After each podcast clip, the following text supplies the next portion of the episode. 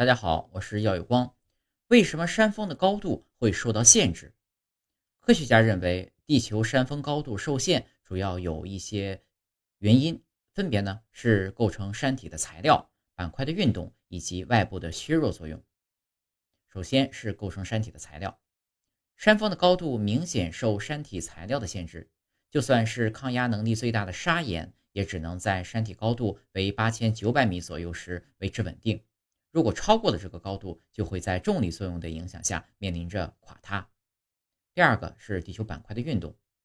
不同于太阳系之内其他的天体，地球的活动还是十分活跃的，甚至说地球上的大部分高峰就是因为这种活动才得以诞生。如果山峰所处的地带地壳活动十分剧烈，那么它就很难在安全的环境中正常生长，往往会在生长的过程中就地就被地壳。壳活动影响使高度被削弱。第三个是外部削弱作用，不论是风化还是雨水的侵蚀，别看这些影响一次两次无关痛痒，在日积月累之下，依旧会对山峰的高度造成严重的损伤。